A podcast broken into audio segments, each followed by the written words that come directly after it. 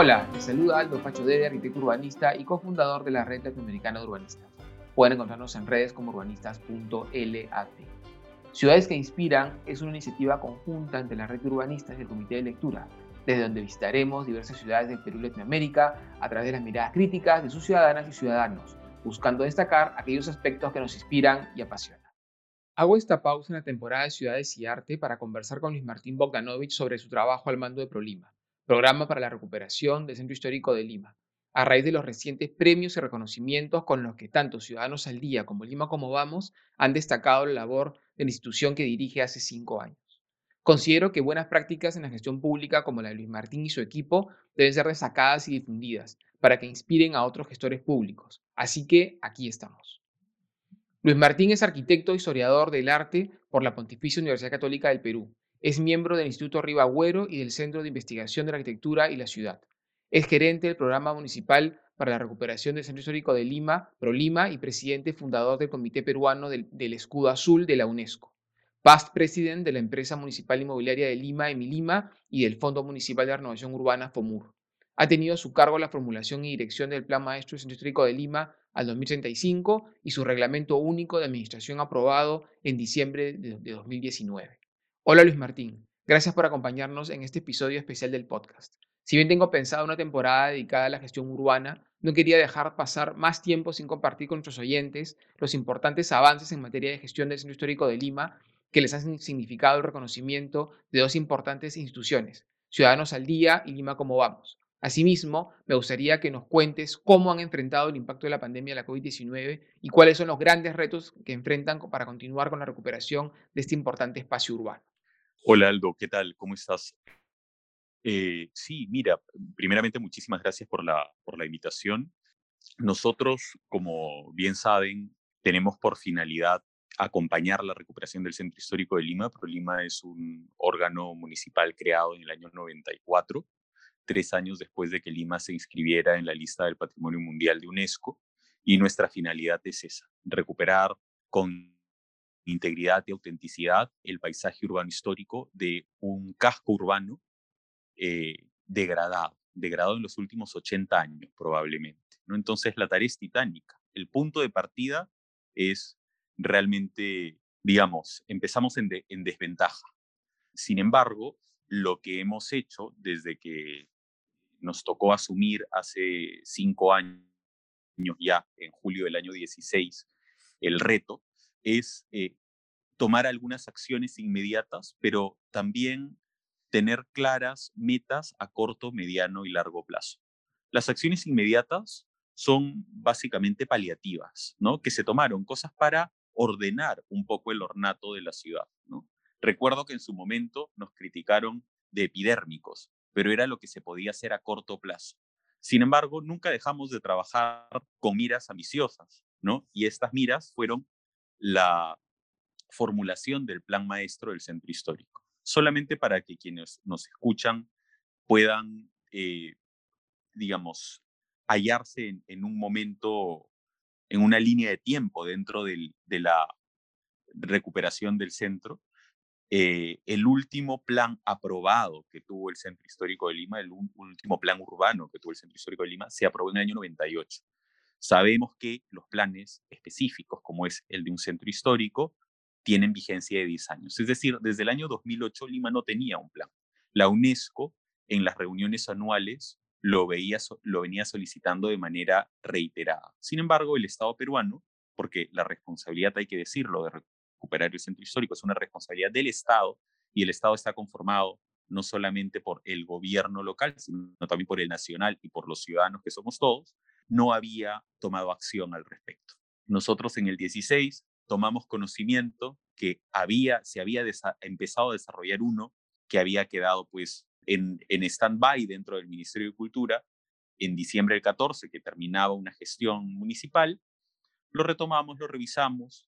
Afortunadamente tuvimos allí el impulso de quien era ministro de Cultura en ese momento, que era Salvador del Solar, que convocó a partir de cuatro resoluciones ministeriales de cultura a un grupo intersectorial para formular el plan maestro.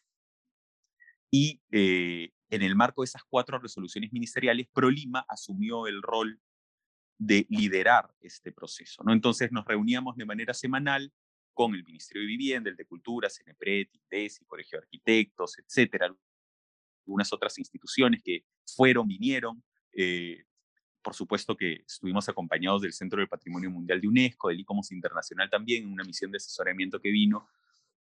Y después de este largo proceso que duró como tres años, en diciembre del año 19, ya en otra gestión municipal, que dio apoyo decidido a, este, a esta visión y este sueño de recuperar el centro histórico, el Consejo Metropolitano aprobó el Plan Maestro del Centro Histórico de Lima y el Reglamento Único de Administración, con las ordenanzas 2194 y 2195, que son la guía para avanzar hacia una recuperación planificada y priorizada eh, en el marco del ordenamiento normativo nacional e internacional eh, este centro histórico, ¿no? Que es, era imposible abordarlo con, con todos los años de, de que tiene eh, sin un instrumento de planificación. Entonces, hoy en día, ProLima tiene por función implementar el plan maestro, ¿no? Eh, yo ya no hablo de recuperación del centro histórico, hablo de implementación del plan maestro, que es lo mismo, es un sinónimo, ¿no? Solamente que hablar de la implementación del plan es hablar de la recuperación del centro histórico en el marco de la planificación, en el marco del ordenamiento normativo nacional, de las recomendaciones internacionales, ¿no? Y con metas a corto, mediano y largo plazo, ¿no? Y bueno, un poco para comentar también, porque creo que, vale la pena, como paraguas de lo que seguramente conversaremos más adelante, que ProLima hoy en día, gracias al Plan Maestro, ha sido fortalecida no solamente como unidad formuladora y ejecutora de proyectos de inversión pública, cosa que antes no podía hacer, es decir, estaba maniatada para poder accionar, sino que simplemente era un órgano supervisor, si se quiere, hoy ya es un órgano formulador y ejecutor de proyectos de inversión pública, pero además ha sido fortalecida con equipos que han sido creados de manera expresa en la ordenanza también, ¿no? Equipo de arqueología, equipo de conservación, equipo de archivo, equipo de investigación. Recuerdo nítidamente que cuando entré a Prolima solamente había tres arquitectos y hoy en día somos arquitectos, ingenieros, historiadores, geógrafos, conservadores, arqueólogos, bibliotecólogos, en fin, ingenieros, un equipo eh, sólido que puede avanzar y abordar un espacio tan complejo, tan grande, tan, digamos, difícil como puede ser el centro histórico de Lima, ¿no? Y nuevamente solo como para hacer un análisis comparativo, el centro histórico de Lima es el contenedor más importante de patrimonio cultural declarado y registrado que hay en el Perú y adicionalmente a eso es el centro histórico es el centro histórico más extenso que tiene Latinoamérica. Entonces, no es, no es, no es sencillo. Yo creo que es por eso que, y bueno, y además es capital. Las capitales eh, de, las, de, los países latinoamericanos siempre tienen problemas. O sea, no es lo mismo abordar México DF o Bogotá que Cartagena de Indias o qué sé yo, o, Arequipa, ¿no? O sea, hay presiones distintas eh, en, el, crecimiento de la ciudad. Claro, Luis Martín, eh, clarísimo. Y si bien obviamente tú y yo comprendemos perfectamente la necesidad de un plan maestro para poder gestionar un espacio urbano eh, complejo como es el Centro Histórico de Lima, me gustaría que a nuestros oyentes les cuentes de forma muy sintética por qué necesitas ¿Por qué se necesita un plan maestro para poder enmarcar la gestión que tú mencionas? Eh, ¿Qué persigue en específico el plan maestro? ¿Qué es lo que se puede hacer y qué está fuera de su alcance? Que eso es muy importante, porque se suele decir, pero bueno, ¿por qué Lima no hace nada? ¿Por qué, y, ¿por qué dejan que se caiga la casona? ¿Por qué? ¿Me explico? Saber, saber qué, qué, es lo que, qué es lo que ProLima puede hacer con este reforzamiento, como ese estudio de la institución que has mencionado, pero hasta dónde pueden actuar y de dónde se consiguen los fondos para estas acciones que ustedes están encaminando. A ver, son varias preguntas, trataré de no olvidar ninguna respuesta. Quizá empiezo por comentarles a, a, los oyentes que en el Estado la gente actúa en el marco de sus funciones y competencias, ¿no? Para esto tenemos la ley orgánica de municipalidades y tenemos otras leyes generales. Los municipios actúan solo en el marco de la ley orgánica de municipalidades. Es decir, una municipalidad, en este caso de la, de Lima Metropolitana, no puede hacer aquellas cosas que no están enmarcadas en su ley orgánica, ¿no? Y tampoco puede hacer cosas que sean funciones exclusivas y excluyentes, ¿no? Como es el caso del patrimonio cultural de la nación, que están reguladas por la Ley General del Patrimonio Cultural, ¿no? Entonces, cuando la gente eh, o, cuando, o cuando un ciudadano de a pie exige algo con justa razón, porque, digamos, un ciudadano exige más allá del conocimiento de, las normas, exige lo que, lo que desea que el Estado le provea, ¿no? Ya es un tema legislativo el poder generar normativa que pueda ser mucho más eficiente, ¿no? O en su defecto, tener funcionarios que hagan que la, norma, que la normativa se pueda aplicar de manera más eficiente. ¿no? Entonces, eso como punto de partida. Hay cosas que se pueden hacer desde Lima y hay cosas que se tienen que hacer desde el Ministerio de Cultura y hay cosas que se tienen que hacer desde otros ministerios. Porque no nos olvidemos que la recuperación del centro histórico no es únicamente un tema patrimonial, es un tema de ciudad, porque el centro histórico de Lima no es un museo, es una ciudad histórica. O sea, es un trozo de ciudad que tiene un componente que la hace más compleja todavía, y es su patrimonio. Precisamente esta complejidad es la que demanda un instrumento firme de planificación y un reglamento, sin el cual es imposible avanzar hacia una recuperación integral y progresiva del patrimonio cultural o del centro histórico, como lo querramos llamar, ¿no? Porque como bien he dicho, la recuperación del centro no es únicamente un tema patrimonial. Entonces, y además algo que es sumamente importante, frente a la imposibilidad de las reelecciones, ¿no? Tener instrumentos de planificación es absolutamente indispensable, porque es lo único que le da continuidad a algo, ¿no? Y no eh, tener que reinventar la pólvora cada cuatro años, ¿no es verdad? Un instrumento como el plan maestro es un instrumento que tiene una vigencia de 10 años. Puede ser renovado, sí, pero muchas veces no hay continuidad en las acciones, más allá de, las, más allá de la planificación, porque depende de personas que tengan la voluntad de hacerlo o de eh, políticos que tengan la voluntad de, darle continuidad a estas cosas. No es por eso que el plan es muy importante y ya para concluir este, este bloque, eh, comentarles que todo fortalecimiento de la normativa es positivo. Las normas no están escritas en piedra, pero sí tienen que cautelarse, porque son lo que nos permite avanzar y lo que le permite también al funcionario y además le genera predictibilidad para la inversión. Pero bueno, el, el plan maestro del Centro Histórico de Lima ha sido de alguna manera elevado a rango de ley con una ley que sacó el Congreso hace pocos meses que declara de interés nacional la recuperación del centro histórico de Lima, sus monumentos, sus inmuebles de valor monumental y sus ambientes urbanos monumentales en el marco de la planificación establecida en la Ordenanza 2194. Esto es sumamente importante porque le va a dar, a dar una continuidad a un instrumento de planificación que, como todo instrumento de planificación, siempre genera eh, reacciones de aquellos intereses particulares de las personas que sí o sí van a tener que ordenarse, porque un instrumento de planificación es un instrumento de ordenamiento territorial y el ordenamiento no siempre le cae bien a la gente. Eh, claro, interesante lo que mencionas, Luis Martín, y sobre todo esta noticia que nos da sobre esta ley de, del Congreso que eleva, digamos, a ese rango la ordenanza de, que aprueba y reglamente el plan maestro. Y también importante lo que mencionas a nivel continuidad, porque es un tema que me parece importante destacar que tu gestión eh, se desarrolla en dos gobiernos eh, municipales. Eh, empezaste con el, con el señor Castañeda y ahora estás con el señor Muñoz.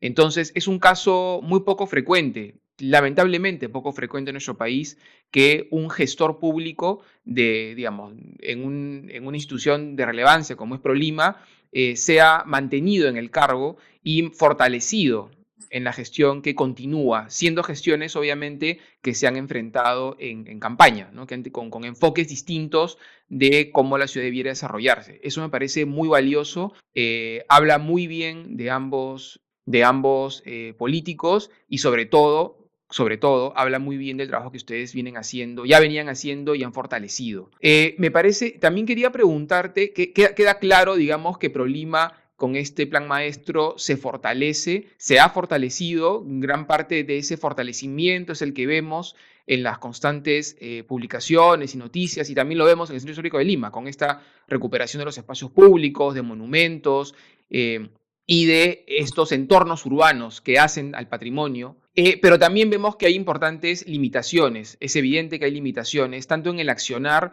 como en los recursos para poder abordar la complejidad de las obras. Quería preguntarte eh, primero, ¿cómo se financia Prolima? ¿De dónde salen los recursos para poder eh, abordar estas grandes obras necesarias y además este, costosas? Porque la recuperación del patrimonio es, un tipo de acción que es bastante más costosa que una obra convencional. ¿Hasta dónde Prolima puede actuar? Y el plan maestro, ¿hasta dónde le permite ampliar esa actuación con los propietarios de los bienes eh, patrimoniales.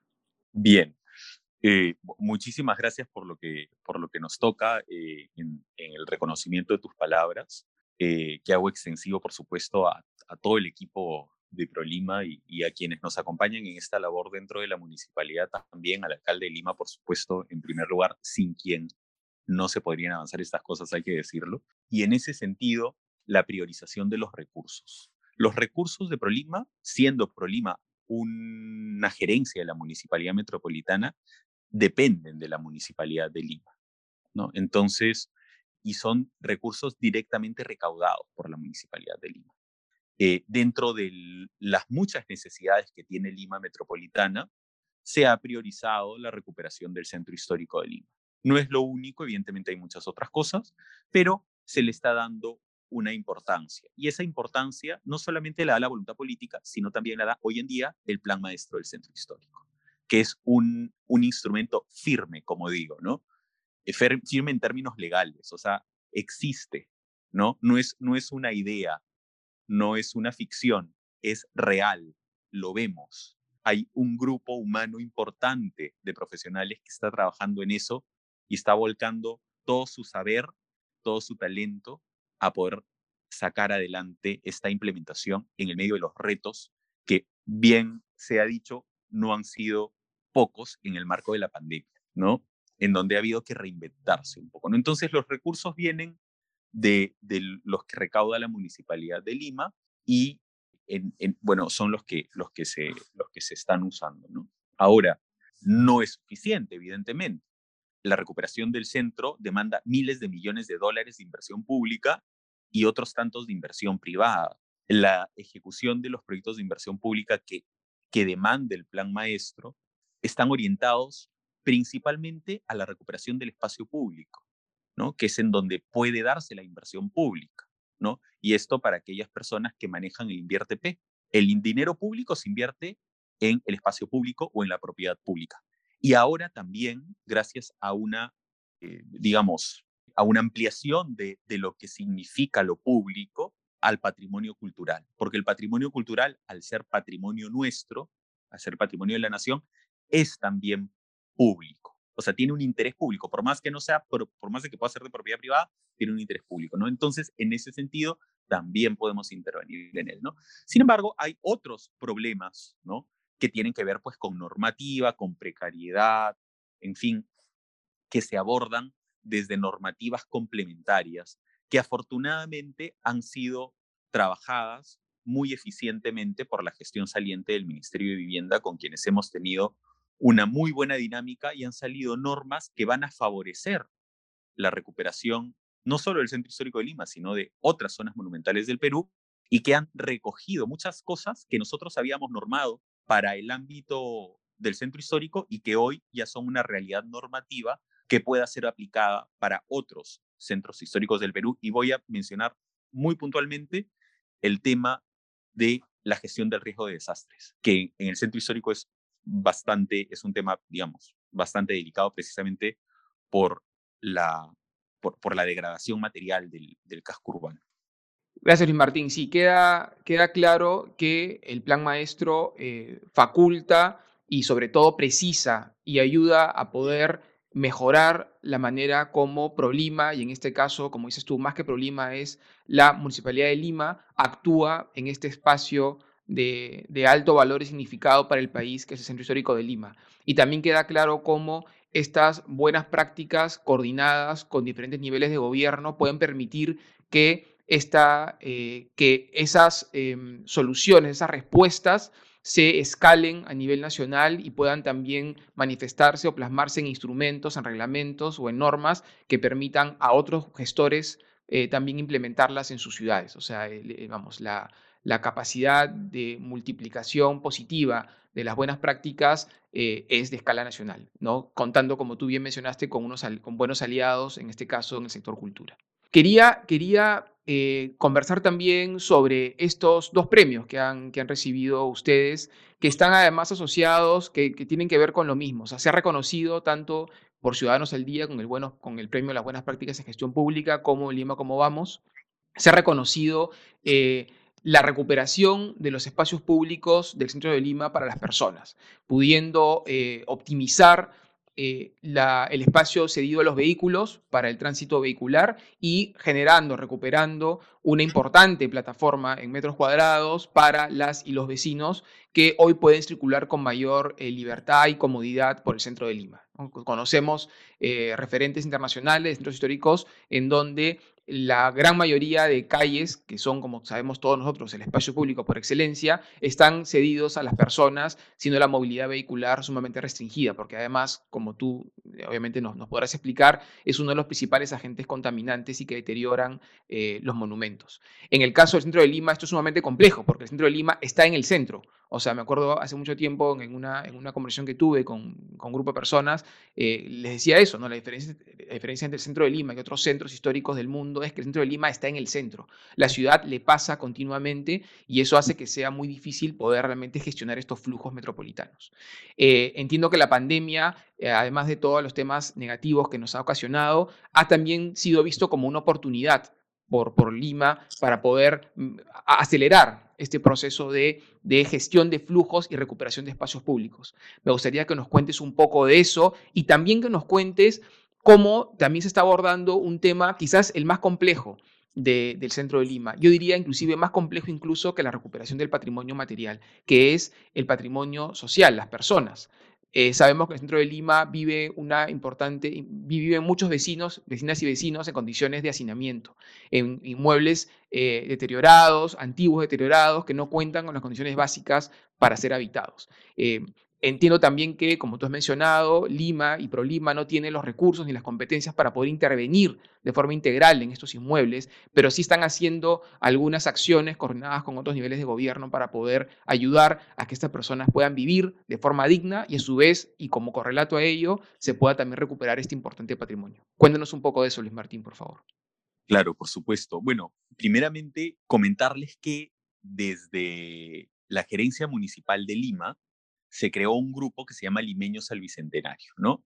El grupo Limeños al Bicentenario es un grupo intergerencial, ¿no? En donde participan varias gerencias de la municipalidad, una de ellas es ProLima, para recuperar el espacio público para los ciudadanos, ¿no? Espacios que estaban tomados por la nada a veces, ¿no? O a veces tomados por los carros y recuperarlos para el ciudadano. Lo podemos hacer hoy gracias a que tenemos un plan maestro, y un reglamento que para el caso del Centro Histórico de Lima nos orienta a accionar, ¿no? Y nos permite accionar también, ¿no? Porque muchas veces las cosas no se realizan porque no hay una hoja de ruta para, para hacer esas cosas, ¿no? Y conectando este, esta breve introducción con las posibilidades que nos ha dado la, la, la cuarentena, las dos cuarentenas que hemos tenido, la necesidad de generar espacios más amplios, el de ampliar las veredas por el tema del distanciamiento social, en adición a la, al poco uso que en un inicio tuvo el centro histórico, ya luego ahora está tope nuevamente, nos permitió tomar algunas acciones en el marco de la implementación del plan maestro, pero de modo táctico, que se realizaron de manera intergerencial a través de este grupo que se llama Limeño Salvicentenario y que es el que ha, digamos, sido reconocido con eh, estos, con estas menciones o con estos premios a, las buenas prácticas en gestión pública. ¿no? Entonces, hemos recuperado más de 40.000 metros cuadrados en el centro histórico. ¿no? El ensanche de Camaná se ha vuelto hoy una vía 50% peatonal, ¿no? según lo que establece el plan maestro. Pero había que hacerlo en este momento, había que generar el cambio en este momento. Lo mismo con Girón de la Unión, en la calle Belén. O sea, hoy Girón de la Unión es una vía peatonal desde la estación de Metropolitano en el Paseo de los Héroes Navales hasta la iglesia de San Lázaro en el Rima. Es un solo eje peatonal, el más extenso que tiene la ciudad. Entonces, eh, esas acciones, además de otras más puntuales en Barrios Altos, en Montserrat, etcétera, que también se vienen realizando en el marco de lo que en un futuro será una intervención ya en el marco de un proyecto de inversión pública, según lo que establece estrictamente el plan. ¿no? Es, es un primer paso, ¿no? Es un primer paso hacia un futuro que nos permite medir también qué cosas se pueden ir corrigiendo en el camino, ¿no? Porque precisamente esa es la idea del urbanismo táctico, ¿no? Ir poniendo en prueba algunas cosas y ir haciendo algunos ajustes, ¿no? Necesarios para que el proyecto sea mucho mejor, ¿no? Y esto va generando, por supuesto, también un impacto en, el, en los vecinos y en la percepción que tenemos todos los limeños o todos los peruanos o, o todos quienes caemos en el centro sobre lo que pasa en el centro y sobre lo que es el centro y sobre el futuro del centro, ¿no? Este sentimiento de esperanza hacia algo mejor es absolutamente indispensable para atraer inversión, que es además indispensable para recuperar de manera integral el centro, porque como bien lo dijiste, nosotros como Estado solamente podemos intervenir en el marco de lo que está establecido en el InvierteP, en el marco de nuestras funciones y competencias según los sectores en los que estemos, ¿no? Y hay muchas cosas que ya no se pueden hacer desde la inversión pública y que deben hacerse desde la inversión privada, ¿no? Y en ese sentido, venimos trabajando también desde Prolima, en el marco de la implementación del plan, en proyectos, en anteproyectos, para ser preciso, de eh, vivienda de interés social en el marco de, de los bonos que establece el Ministerio de Vivienda y de los parámetros especiales que establece el Plan Maestro del Centro Histórico para promover esto. El objetivo es tener estos anteproyectos aprobados en comisión y que luego puedan ser ejecutados por la inversión privada. Hemos desarrollado, hemos identificado 68 lotes de más de mil metros cuadrados con propietario único y en donde no hay nada, es decir, donde se podría construir mañana, es decir, no tienes que destugurizar, no tienes que restaurar patrimonio, simplemente un lote vacío en donde puedes llenar el, lote con un programa de vivienda e ir cerrando la brecha de acceso a la vivienda, que nos permita, por otro lado, ir destugurizando, no en el mismo lote tugurizado, sino en otro lote, e ir activando la recuperación del patrimonio a través de otra norma que afortunadamente ha sido publicada el día de hoy en el peruano, que es la de promoción de, eh, de la, digamos, es una norma, es una norma de, de, DAE para atraer inversión hacia la recuperación del patrimonio edificado del centro. ¿no? Entonces, es verdad que eh, no podemos ejecutar los proyectos de vivienda, o sea, no podemos hacer proyectos de inversión pública de vivienda de interés social pero estamos avanzando muchísimo, más de lo que se había hecho en el pasado, hay que decirlo, en generar anteproyectos. Es decir, muchas veces existen los recursos para los, los recursos privados, quiero decir, ¿no? O sea, hay inversionistas para invertir, pero no se sabe dónde, ¿no? Y las zonas monumentales siempre son espacios donde es un poco, donde es un poco complicado, ¿no? Porque no sabes, muchas veces existe como un misterio frente a lo que se puede hacer, lo que no se puede hacer, lo que se puede encontrar, etcétera. Entonces, si es que tienes un proyecto que, o un anteproyecto, por lo menos que ya está aprobado en comisión, entonces hay una predictibilidad del futuro, es decir, puedes garantizar además numéricamente que es rentable la inversión, ¿no? Además de estos sesenta y pico lotes que se han identificado, hemos desarrollado cabidas de unos 32 inmuebles en Monserrate, en donde hay unas eh, digamos, unas propuestas que todavía no están a nivel de anteproyecto, pero sí a, nivel de, de, propuesta de vivienda, ¿no? En algunos casos con comercio. Y luego tenemos concluidos ya 12 anteproyectos, de los cuales varios de ellos han ingresado a comisión para que sean, para que sean aprobados, ¿no? Entonces, es un paso importante hacia un futuro, ¿no? Hacia un futuro que no es automático, no es inmediato, pero que eh, va, son escalones que se van subiendo. Sí, claro, clarísimo. Mira, gracias además por la noticia, por la primicia realmente, ¿no? Que eh, dentro de las buenas noticias que nos vienes contando, esta es muy importante porque además si bien entiendo que no ha sido gestionada en el marco de, se enmarca perfectamente en la Ley de Desarrollo Urbano Sostenible recientemente promulgada. O sea, estamos teniendo una serie de grandes, grandísimas buenas noticias en el, eh, para el urbanismo peruano y que evidentemente más que para el urbanismo es para las personas, es para las y los peruanos, dado que, como lo hemos mencionado varias veces en, ciudades que inspiran, en general en las redes urbanistas, las ciudades no son un fin, son el medio, el medio para el mejor vivir, para que podamos vivir de manera más saludable,